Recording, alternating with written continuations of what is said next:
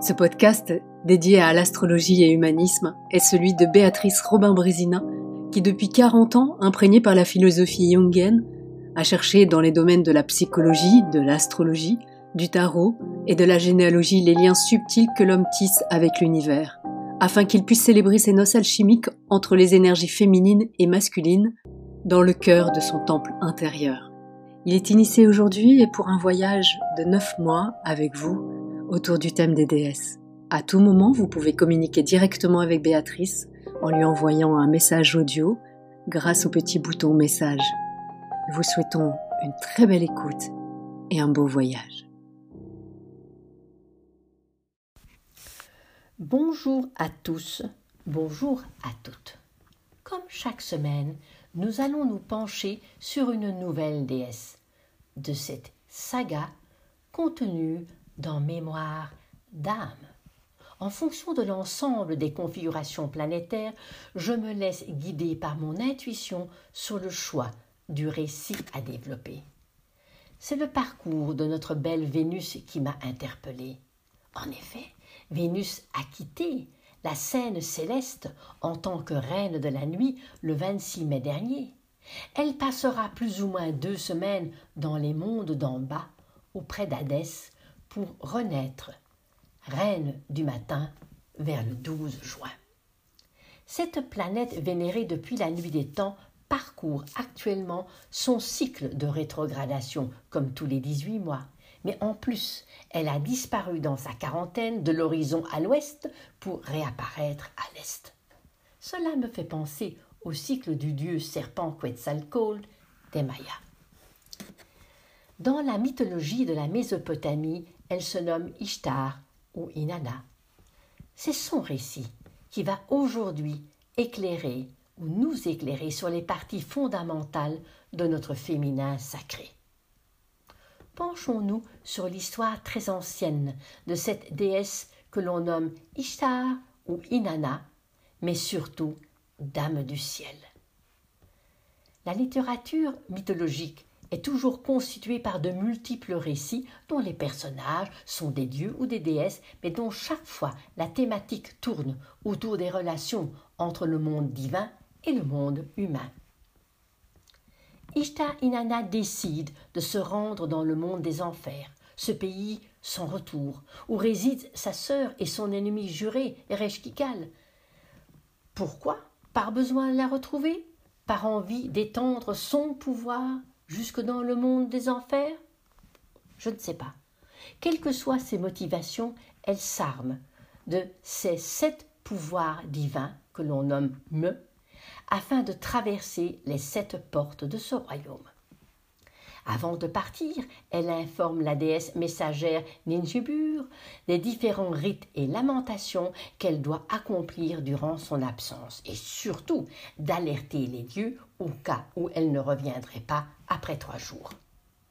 Malheureusement pour Inanna, tout ne se passe pas comme elle l'avait prévu. Le portier des portes des enfers a averti Ereshkigal de l'arrivée de sa sœur. Cette dernière n'étant pas dupe, pressentant la véritable raison de la venue d'Inanna, elle l'autorise à entrer accompagnée du portier. Les rites de passage des sept portes vont obliger Inanna à se dépouiller porte après porte de tous ses attributs, vêtements, bijoux. Et Inanna va se retrouver devant sa sœur complètement nue. Erishkigal convoque les sept juges des enfers afin de la condamner à rester dans ce monde d'en bas. Puis Erishkigal tue sa sœur, pend son cadavre un clou. Ninchkubu, ne voyant pas la déesse revenir des enfers, alerte les dieux de sa disparition. Mais ni Elin, le dieu suprême, son grand-père, ni Nana, le dieu lune, son père, acceptent de l'aider car ils estiment qu'elle a eu tort de défier sa sœur. Désespéré, Ninkubu alerte Enki. Ce dernier confectionne à l'aide de la terre qui se trouve sous ses ongles deux êtres asexués, leur confie la nourriture de vie et le breuvage de vie qui devrait sauver la déesse. Ensemble, ils descendent aux enfers dans le but d'attirer les faveurs de Enkiwil. Cette dernière offre de la nourriture et des boissons à ses nouveaux autres, mais ces derniers déclinent l'offre sollicitant à la place le cadavre d'Inanna suspendu au clou. Ils versent alors sur le corps de la déesse la nourriture de vie, le breuvage de vie confié par Enki, permettant donc à la déesse, à Inanna, de retrouver la vie. Dans son périple de retour sur la terre, Inanna est arrêtée par les juges des enfers qui lui indiquent que si elle veut retourner dans le monde d'en haut, elle doit trouver un vivant pour la remplacer dans le monde d'en bas. Au bout de trois jours, Inanna remonte à la surface, accompagnée des sept démons gardiens des enfers, qui l'accompagnent afin de veiller à ce qu'elle honore bien ses engagements. La déesse et son escorte retrouvent Dumuzi, son époux, mais ce dernier avait profité de son absence et de sa mort pour s'installer confortablement sur son trône. Inanna, furieuse de la voir euh, euh, comme ça, de voir qu'il n'a pas respecté son deuil, dit au gardien de s'emparer de lui et de l'emmener dans le monde des enfers à sa place. Le malheureux Dimuzi implora la reine des enfers d'alléger sa peine. Face à ses larmes, elle accepta que Dimuzi réside une partie de l'année avec elle et serait remplacée par sa sœur, l'autre moitié. Quelle est la symbolique de ce récit? Tout d'abord, ce récit évoque l'histoire de deux sœurs, le côté gémellaire, nos dualités, l'ombre et la lumière. Inanna Ishtar entreprend de retrouver son double. Elle veut devenir la reine d'en haut et d'en bas. Mais l'ombre est toujours très rusée et perçoit très vite le désir inconscient de pouvoir d'Inanna. L'ombre va alors obliger Inanna à obéir à ses lois, se dépouiller sept fois de tous ses artifices, sept, trois et quatre, matière, esprit.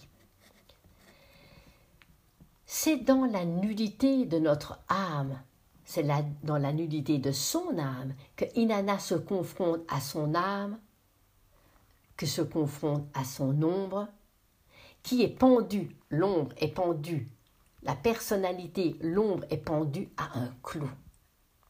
C'est le lien avec Enki, qui vient à son aide, lui apportant des breuvages de guérison. Donc ce sont des breuvages célestes, des breuvages spirituels des dieux qui vont nous rendre la vie et pas des médicaments ou des vaccins. Une dernière épreuve attend la déesse qui, pour retrouver son royaume terrestre, doit signer un compromis, trouver un humain pour prendre sa place dans le monde d'Ambla. L'histoire nous relate que son mari ayant profité, le côté yang aurait ayant profité de la situation, a pris son trône. Lorsqu'elle le retrouve en colère, elle décide d'envoyer ce Yang profiteur dans le monde des enfers. Actuellement, Vénus, comme vous le savez, séjourne dans le monde d'Hadès entre le 26 mai et le 20 et le 12 juin. Que le 4 juin, elle a retrouvé le Soleil dans la conjonction inférieure où elle a reçu des messages importants. Nous pourrions, à l'instar d'Inanna, Ishar, Vénus, suivre cet itinéraire en essayant d'abord de nous dépouiller cette fois de nos artifices, des apparats de notre personnalité. Avec les configurations de dualité, de tensions actuelles, il serait intéressant de s'interroger sur nos propres dualités, sur nos propres tiraillements, afin de procéder à leur purification. Vous pourriez même imaginer un rituel où vous laisseriez euh, d'une certaine façon tout ce qui nourrit votre personnalité pendu à un clou et garder simplement ce dont votre âme a besoin. Dans la mythologie mésopotamienne, ces déesses étaient honorées en tant que mères de toute l'humanité. L'épouse voilée, mais il fallait se méfier de son côté sombre où elle incarnait alors la divinité des guerres et des divorces.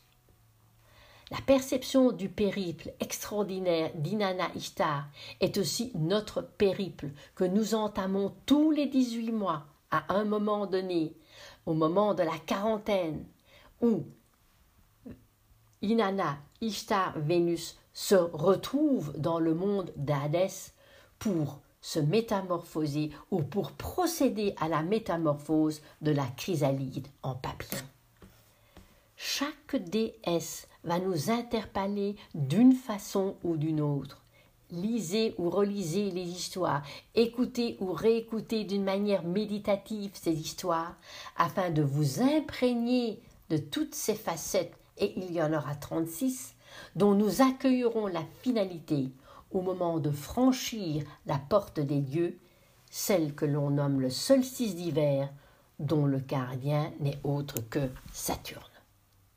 Merci beaucoup pour votre écoute et à la semaine prochaine pour une autre histoire.